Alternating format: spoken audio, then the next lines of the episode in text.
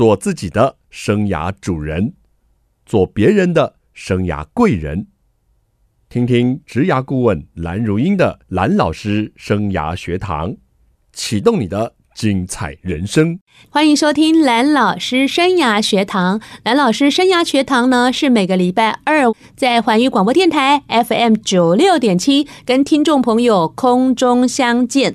这一系列呢，我们进行的是职涯会客室。在这个月，蓝老师邀请到很多职场达人现身说法，聊聊职场的转换了。有一位是举重方面的国手，他后来进入职场之后，如何呢替自己开创出亮丽的职涯的道路呢？他来跟我们现身说法。还有好几集呢，我们聊到这个斜杠的部分呢，如何在正业之外做一些有兴趣的斜杠，或是你想试试一个斜杠人生，到底要考虑的是哪些点？斜杠又有哪些好处跟坏处呢？我们也邀请到了职场达人、斜杠达人来做分享。这一系列的节目呢，这个月相信听众朋友都可以听到，不是只有理论了，不是只有空谈啊，还有这个达人的现身说法。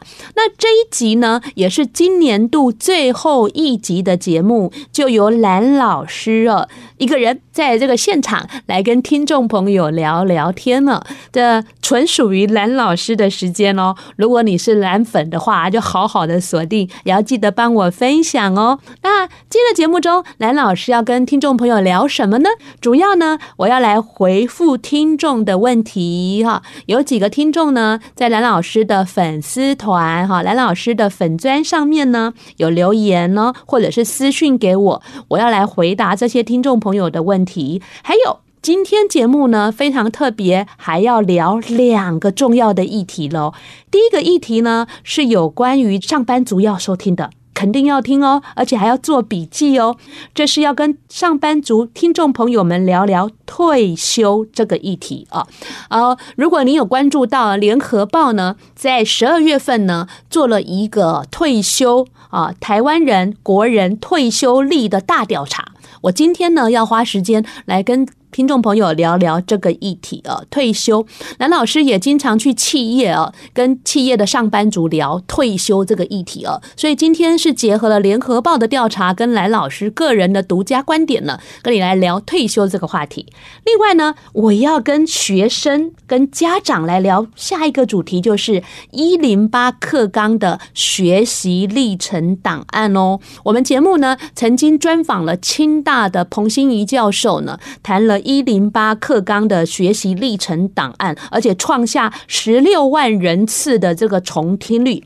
但是学习历程档案呢，在最近有新的政策颁布喽。我在今天的节目中要跟你好好补充一下哦，学习历程档案这个重要的议题，而且我要推荐你一个非常棒的活动哈，让听众朋友新竹县市的这个学生。可以来参加的活动，所以要锁定今天蓝老师时间来聊聊这些话题。好，首先我来聊一下这个听众的问题啊，听众朋友呢，在蓝老师的粉专。如果你还没有到过蓝老师的粉砖，那你现在赶快查询一下哈，你就打蓝老师，或是蓝如英，或是职涯顾问蓝老师，就可以找到蓝老师的粉砖了。蓝老师的粉砖除了平常会记录蓝老师到各地演讲的资讯之外，我们环宇电台的蓝老师生涯会客室每一集的节目预告，还有每一集的重播，我都会在蓝老师粉丝团提醒各位听众跟粉丝哦。所以你到蓝老师粉丝团，不仅是按赞，你还要追踪。这样就不会错过我们节目的资讯了。还有，呃，现在蓝老师有跟出版社配合直播送好书的活动呢，也进行了第一次喽，送出了好书。那我们下一个月呢，还会有这样的活动推出来。总而言之，你就是要锁定追踪，这样了解了吗？好，我们来回答这位听众朋友的问题。他说。要怎么样提升自己工作上的积极度？我再重复一次，这个听众朋友应该是一个上班族哈。他说要怎么样提升自己在工作上的积极度？相信这个朋友应该是蛮重视工作的，要不然如果不重视，就成天浑浑噩噩的嘛，干嘛去了解什么积极度不积极度的？不过听众朋友你要注意哦，现在年底已经到了，老板也跟你谈谈今年的 performance 绩效了，也跟你谈谈明年的工作目标了。那我想老板都不是笨蛋，他一定会很具体的跟你谈清楚这些事。当然你自己也要。Smart 一点哦，老板谈得很含糊的时候，你就要具体的问说：“老板，那这样你的意思是，明年我就是要做这个、这个、这个，还有这个事吗？”那也可以借由这样附送的方式哦，跟老板确认一下。彼此的认知是不是有误解？那这位听众朋友说，怎么样提升自己工作上的积极度？我是这样做的哈，也给听众朋友参考哦。譬如说，老板在年底的时候跟我谈好了，我明年要做的四件工作，那我就会用我的 Excel 表格，我会来列管我这些工作的进度。举例来说，蓝老师在职场最后一份工作是在这个我们新竹的工研院。啊，负责做新人训练啊。那我一年，老板呢指派我要做八场的新人训练。那这时候十二月的这个时候的我，我就会开始规划。一月份恐怕还没什么新人进来，我可能会排二三四五六七八九。我最慢最慢，我不会拖过十一月哦，总是不要把事情压在最后两个月。所以这个八次我自己能安排的，我大概抓了什么时间，我要办这样的新人训的课程，那我会很清楚的用 Excel 表把它列出来哈。而且老板告诉我，我担任新人训的讲师，必须要得到学员的满意度要八十五分，所以这个就是我一个 KPI，所谓的绩效指标。刚刚八场。是一个场次，但是直化的就是我必须要得到八十五分的学员满意度，我这就是要详实的来记录我每次的满意度哦。那整年下来，可能我的满意度有高高低低嘛，那但是 average 我就是要有办法达到主管的要求，就是八十五分，所以我做事是。非常的有系统化，我会用一些表格单据的方式来协助我自己了解我自己目前的工作状态，而且这些东西留下来之后，到明年年底就成为我跟老板谈我 performance 绩效的证明文件。所以不是我们很抽象的说，老板，我表现很好诶，我觉得我考绩应该要假的或是优的，这样是非常抽象的。所以如果你也觉得你在工作上可能。有时候会觉得不晓得在忙什么，瞎忙的同时哈，或者是说在瞎忙的时候，你也可以学习蓝老师这样的方式呢，来管理一下，来注意一下你的工作表现，或许呢就会觉得更积极喽。节目先聊到这里，我们休息一下，待会再来回复，看看听众朋友还有什么样的职涯跟职场的问题。今天的来宾就是我蓝老师哦，蓝老师时间到了，我们刚刚解答了听众朋友的问题。啊，那第二题，听众朋友有问到说，当工作上的理解和执行方面与储备主管有不同的地方，该怎么对应、应对跟处理呢？这储备主管可能指的是 leader 吧？哈，就是说我们在做事情上，哈，跟我们的 leader 看法不一样，那该怎么办呢？我觉得没有什么好办法啦，就是跟他沟通，你不要去猜说。他是怎么样看的哦？我觉得猜永远猜不透了，而且猜太累了吧。所以如果我遇到这个问题呢，我会直接找他沟通，就是说，哎，呃，杨姐或是陈哥，我对这个事情我打算这样做，那你觉得呢？他如果说，哎，我不觉得是这样做，他可能会告诉你一个方法，那你就可能就说，哎，为什么要这样做呢？我经常的告诉学生，不要只要答案。还要去学人家背后的思考逻辑，这比较重要。那我们才会学到。而且平常我在下指令给学生，或是我的孩子，或是我同事的时候，我也不会告诉他们说一个答案，我会跟他讲说：“哎，请你们怎么样？为什么要请你们这么做？”那这样他就可以学到我背后的思考逻辑跟看事情的角度。所以我会建议这位听众啊，你跟这个储备主管就是 leader，在很多事情的理解上不一样，我觉得我们就好好的去跟他请教一下。下然后沟通一下彼此的观念可能在哪里。如果沟通以后，你的 leader 还是觉得你这样做比较好，那我真的就会建议你就照他这样做吧。如果做出来他还不满意，那你就说抱歉，我是照着你的方式做了。所以我觉得我们用我们自己的方法做，如果不如预期啊，当然被骂得很凶啊啊！你当初为什么不照我的方法做？那如果我们跟他沟通了，他还是觉得他的方法好，我们就先采纳他一次嘛。那看看做出来的效果怎么样？那他的回馈又是怎么样？我觉得尽量减少跟你的 leader 也好，主管做冲撞啦，因为我觉得在职场上跟你的上司、主管、leader 冲撞啊。也不见得是好事，而且到时候感受又很差。我们试着呃来听听看我们彼此观点的差异，然后给他一个机会嘛，照他的方式让他去检验一下这个方式是不是 OK 的。那我就回答到这里喽。最后这一题啊，我比较不清楚那个听众的。提议，如果你还有什么问题，这一题我想我们私下用 FB 的讯息来回复这位听众哈。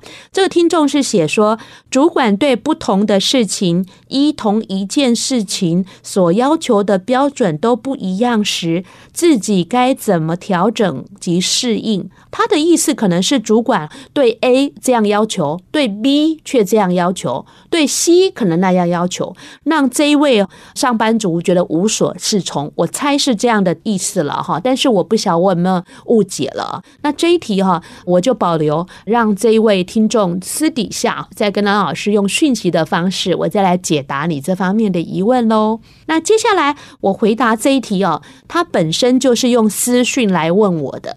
我觉得听众朋友好聪明哦，因为这个问题确实是一个敏感问题。如果你大剌剌的写在蓝老师的粉丝页里面，可能会被你的同事看到呢。哈，因为世界就这么小，或许同事也发现你在梁老师这边留言喽。所以这个伙伴很聪明，这听众很聪明，他是私讯给我的。大家听一下这个很劲爆的问题哦。他说：“同事都爱标国骂，我该不该换工作？”哎呦，这是哪一个机构啊？是哪一个公司啊？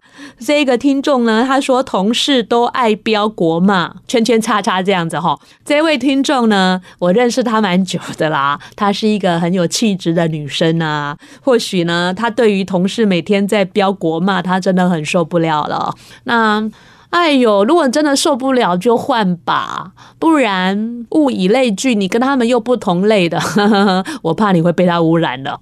所以每个职场都有每个职场的文化啦。那这个职场可能同事都爱骂来骂去了。国骂就是有一个比较敏感那一个字嘛，对不对？哈，所以我觉得这个听众你也不要太委屈了啦。你每天在这个环境下，你可能会受不了。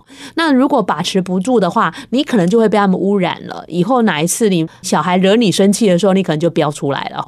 所以我觉得，如果可以的话，当然就换一个更适合的环境了。不过，我要提醒听众朋友哦，十二月底到一月这个时间是比较不容易换工作的，因为大家都会等农历年后比较会换工作，所以这个时机或许还可以忍一忍。我建议你，你或许在农历年后可以留意一下有没有更适合自己的工作。当然，我们永远不知道我们进入新的工作。同事是怎样的人，是吧？所以有时候还是有点运气成分。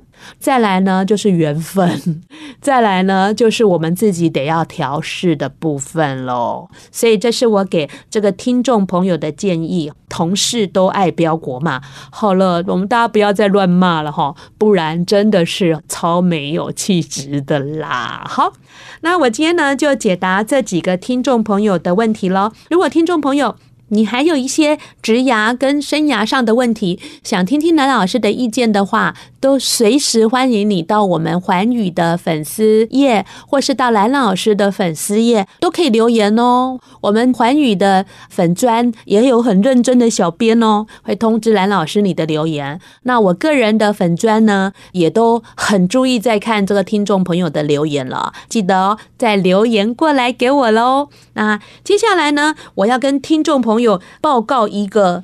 好消息，蓝老师生涯学堂呢，我们也在 Podcast 有节目喽。如果听众朋友呢喜欢收听 Podcast 的这样的一个载具的话啊，很欢迎你到 Podcast 的 Song On 的这个平台呢来搜寻一下蓝老师的节目喽。记得记得哦，嗯，蓝老师也可以成为播客哈哈，可以跟着你一起走啦。当然，现在这个播客平台啊很多，而且在做播客。的也越来越多了，好多是那种。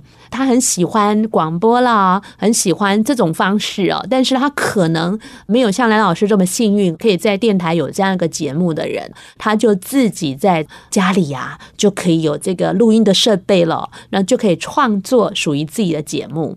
有些人他可能聊生活上有趣的事，有些人他可能自己本身呢有很棒的斜杠啊，他可以在他的节目中啊跟大家做分享啊，这都是一个自媒体的时代。大家也都可以尝试看看，只是蓝老师使用的这个平台呢是 Song On 的平台。那各位听众朋友，如果有兴趣的话，记得要锁定哦。那我们要喘一口气，待会回来要跟你聊上班族的热门话题，就是退休。退休到底要考虑什么？什么时候该退休？你已经。可以准备朝退休的路前进了吗？待会我们要跟你聊这一个职涯超夯的一个话题。那我们休息一下，蓝老师点播这首歌曲，翁静玉的《祈祷》。过去的一年，大家都辛苦了。在一个新冠肺炎肆虐威胁的情况下，大家好久没有出国去了。那你也会担心在国外的亲友们的安危。我们很希望经由我们的祈祷哦，当然最好那个疫苗赶快让大家能够施打。我们希望呢，世界上不会再有病毒。可以吗？好像可以哈、哦。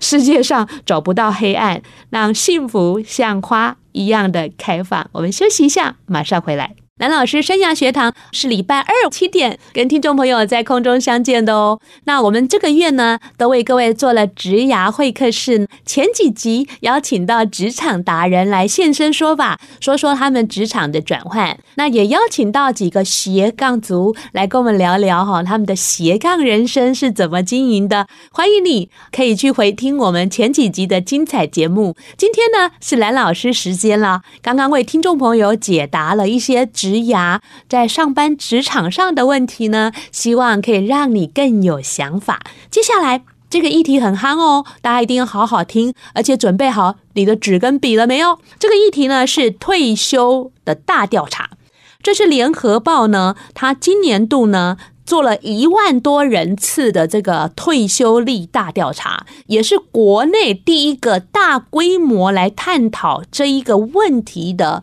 很好的一个调查报告。如果你有关注到前几天的这个报纸的话，你可能会发现到这个议题。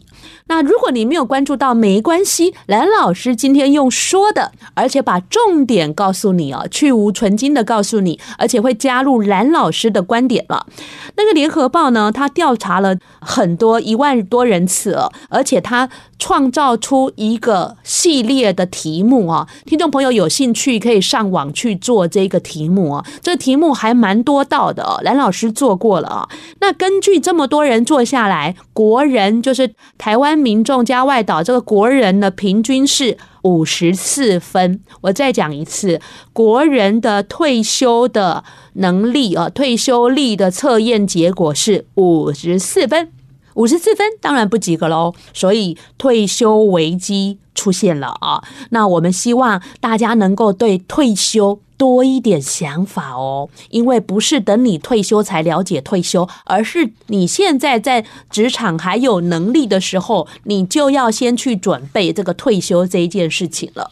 所以退休后想要怎么样生活，那我们要非常的。提前来准备。那根据他的调查呢，退休后想继续工作的民众，各位猜猜看有多少？答案是百分之四十一的民众退休以后，百分之四十一的民众还想要继续工作。他可能是啊兼职啦、部分工时啦，可能有一些收入，大家可能心安，而且有一些收入，大家有一些工作，大家生活有一点重心哦。那联合报呢也建构出了退休五力，注意听哦，五力。第一个健康，各位。健康不是等你退休那一天就有的，不要等到退休那一天还要拄着拐杖，那就不健康了啊！健康，第二个财务，健康跟财务可能大家都会想得到，但是后面三个我觉得还蛮特别的哦。第三个是社会连结哦，很有意思的哈。他说啊，你可以根据一个国外的调查，满意退休的人，对退休生活满意的人，他们的朋友人数。十六个。对退休生活不满意的人，朋友人数只有十个以下，哈哈哈。所以你想一想，你现在的朋友有几个？如果你的好朋友超过十六个，你以后退休可能就有生活重点了哈。那如果你现在的朋友才十个以下，哎，不要退休，赶紧再多结交几个好朋友再退休。很有趣的这个国外的调查哈。那第四个指标呢？自立独立哈，能够这个自立独立的。这个退休以后会活得比较好，当然喽，如果凡事都要跟人家成群结伴，退休你就会很寂寞了。第五个指标叫做活要好学，就是呢，退休后呢，我们退而不休嘛，而且呢，经过一些学习，可以刺激活化我们的大脑，或许我们还可以培养出第二专长啦，还是我们的业余的兴趣啦。所以我再重复一下退休五力哦。健康、财务、社会连结、自立独立，还有活要好学，这五个呢，听众朋友，五力，你准备了多少力呢？不要觉得只有很无力哦。那蓝老师在企业呢，也经常讲到这个退休的这个主题，尤其是今年受到企业邀请讲这个议题特别多哈。那我跟听众朋友补充一下，我们。百分之五十以上的民众啊，都希望自己能在几岁退休呢？各位猜猜看，嗯，大家通常希望自己能在五十一岁到六十岁退休哦，这是国人的想法。那到底台湾的民众实际上退休年纪是几岁呢？根据一份调查的统计显示，台湾民众实际退休的年纪五十八。岁，所以各位朋友，你差这个年纪还差几岁呢？平均是五十八，所以有些人就是五十八岁以后才退休，有些人是五十八岁以前嘛，所以平均才是五十八。那个根据呢，大前研一哈，这位日本的趋势大师呢，他建议大家就是说，呃，你退休后希望有一个好的退休生活，你必须要在退休前养成二十种。嗜好哎，二十种嗜好，我觉得好多哦，我看了超傻眼了，我都不敢退休了啊！这个大前研一先生他是怎么说的呢？他说啊，室内、室外还要分个人自己跟朋友同乐，所以他弄成一个类似九宫格的概念哈，就是格子状的，就是说室内个人要有五种。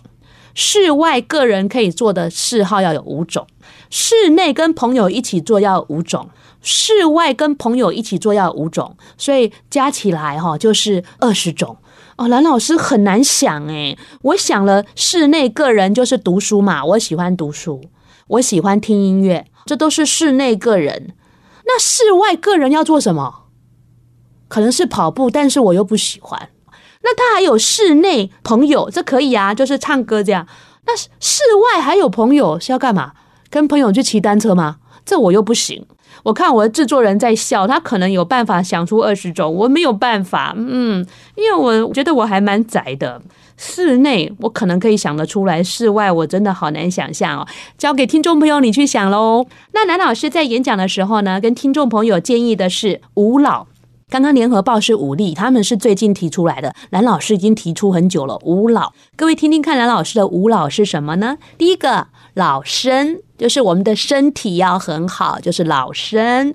第二个老本就是要钱呐。根据调查哦，就是说啊，五十岁。退休的人哈，那大概五十岁退休的人，他们一个月的生活费哈花多少呢？根据我们政府的统计呢，退休人哈平均大概一个月花一万五到两万块，所以你要算算哦。假设我们稍微过好一点好了，两万块好了，不要压底线一万五，两万块每个月没有收入还要两万块，所以你想想，你可以平均余命可以活多久啊？你存够这些钱没？吼，所以老本。第三个老伴，假设呢，你有结婚啊，但是现在离婚率这么的高，有没有老伴都是一个大问题了。老伴跟老友不一样哦。第四个是老友，有些事情哈不能跟老伴说的，可以跟老友说，姐妹淘，懂吗？老友哈，那如果各位是单身的，老伴没有了，你更要多一点老友了，对不对？最后一个老窝，我觉得呢。租房子哦，我以前租过好多年的房子哦，但是有时候换工作啦，又搬家，有时候房东要涨价，我们又要搬家，我觉得流浪来流浪去还挺辛苦的。那最后呢，我决定买房子了。当然，台湾的房价最近又不晓莫名其妙涨起来了哦，所以要一个老窝也真是不容易了。那蓝老师的五老再给各位附送一次哦：老生、老本、老伴、老友。还有老挝，这五老你要及早准备了，才能有好的退休生活。待会节目回来要跟你聊一零八课纲学习历程档案。今天进行的是职涯会客室蓝老师时间，跟听众朋友解答职涯的问题，也跟听众朋友聊了一个上班族关注的议题，就是退休力。要退休一定要提早准备，我会建议哈，大概提早个十年做准备都不为过。假设像我刚刚讲的，国人的平均退休年纪是五十八岁，所以你现在四十。八岁，你就要开始思考跟准备这个问题了，而不是等到要退休就说呃，我想退了，或是被退休，那更可怜了。不是每一个被退休的人都可以。很好的、及时的来应对他所面临的生活跟各方面的重大改变的，所以我觉得还是及早规划比较好。接下来我要跟你聊的这个话题呢，是教育的主题喽。我们听众朋友都很喜欢听这个教育的主题。一零八课纲上路喽，而且上路了这么久了，但是学习历程档案这个事情哦，到今年了才被重大的做一个关注啊。那我们节目也有报道。听众朋友，如果还没收听的，赶紧哦去搜寻一下蓝老师的学习历程档案这一集哈，来收听一下。那一一学年度。要读大学的这些家长啊，还有听众们，学习历程档案了，已经公布了重要的审查政策喽。不晓得你有没有关注到这个重大消息呢？我现在来跟你补充这个重大的政策。这个政策是在我们节目播出后呢才公告的啊，所以我这边跟各位补充一下政策：三重。二不原则，哎，怎么好像以前那个年代在对哪里喊话的感觉？三重二不原则，哈，这个联招会表示呢，学习历程有三个重要的重视的地方，要注意听哦。第一个，重视基本素养展现的核心能力，就是你学习历程档案中要展现你的。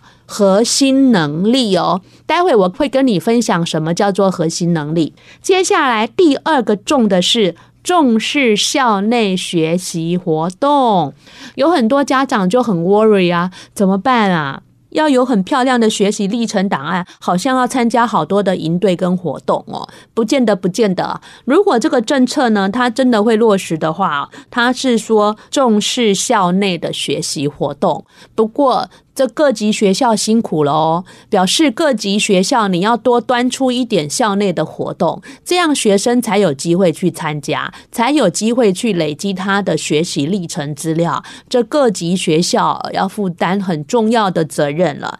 第三个重哈是重视资料的真实性，还有学生的自主准备，请注意哦，重视资料的真实性及学生的。的自主准备，坊间啊，各位家长，你一定看到很多现在在说可以帮你准备备审资料的补习机构。真的好多，蓝老师都熊熊很想去开一个类似这样的补习机构哈，这样就可以帮你准备备审资料，准备学习历程档案，然后我还可以赚到很多的服务费。但是教育部他已经政策的说明说，重视资料的真实性，还有学生的自主准备了哦，所以真的教授应该是有能力可以鉴别的出来哦，这个东西是不是学生自己写的这样。这样子呢，就可以让那些服务机构、代办机构没有这样子的生存空间了。要不然，有钱的人花钱去包装学习历程档案，那没钱的人怎么办呢？OK，所以三重我刚刚讲到这里，刚刚讲到一个很重要的核心能力哦。什么是我们一零八课纲重要的核心能力呢？这边跟听众朋友再做一个说明哦。那个一零八课纲呢，核心素养一共分成呢三面九项，那自主行动就是一个很重要的核心能力哦。自主行动，这是个人层面的，那个人跟外。界呢，就是沟通互动，沟通互动，还有个人跟我们社会更大的社会国际的这个部分呢，就是另外一个层面了。所以呢，在自主行动的部分呢，像是身心素养，还有自我精进、系统思考，还有问题解决、规划执行，还有创新应变，哇！真是期望我们这个高中生有这么多能力啊！继续个人跟外界的部分，包括了你可以用符号运用沟通表达、科技资讯、媒体素养。还有艺术的涵养跟美感的素养哦，所以你看哦，沟通不是只有嘴巴说，你能不能借由一些媒体啦，还有科技啦，还有艺术美感的表达哦，这是沟通的整个面向。最后一个就是刚刚谈到的社会参与了，社会参与呢，呃，包括了。呃，道德实践跟公民意识、人际关系，还有团队合作、多元文化，还有国际理解，这个通通呢，就是所谓的九项能力咯。大家如果不清楚，其实这个在教育部的网站上可以查询得到。最后呢，我们学习历程档案的政策，除了三重，还有二不，我还没有讲哦。二不哈，那哪两个呢？不原则呢？第一个就是不是学系所列的每个项。次都要具备，大学重视多面向的参采，啊，就是说不是每个面向都要面面俱到哈。那大学呢，看他参采的是哪几个面向啊？第二个步是，不是以量取胜。重视学习过程的反思，哈，有些人会担心学习历程档案是不是要写得厚厚一叠啊？他这边的政策有说了，就是值很重要，哈，而且什么是值呢？品质的值就是。学习过程的反思，就是呢，学生能不能在参加每个活动之后有一些反省思考，然后成长获得，这叫做反思的层面啊。那这也要提醒教育的家长跟学生们要多多注意这个学习历程档案最新的三重二不原则哦。最后。跟大家分享一个公益活动哦，这是一个新竹市企业经理协进会主办的课纲专题学习作品比赛。那参加的资格呢是新竹县跟新竹市的高中高职学生哦。这是由企业经理协进会主办的，是免费可以报名的。然后借由这个专题的比赛哦，让你可以累积你的学习历程档案。而且第一名还有奖金哦。那如果听众朋友有兴趣，可以上这个新竹市企业经理协进会的网站来了解。好，那下一次见面呢？下一集就是明年了哈。那明年呢，我们节目推出一个新的系列，叫做健康。百分百哦！希望从饮食、作息还有运动各方面啊，让听众朋友更了解健康，而且健康百分之百，人生才会更精彩。各位听众朋友，你说是不是呢？节目最后呢，我要点一首歌曲，就是张韶涵的《看得最远的地方》，给听众朋友来欣赏，也跟听众朋友今年道再见了。我们明年空中再见，拜拜。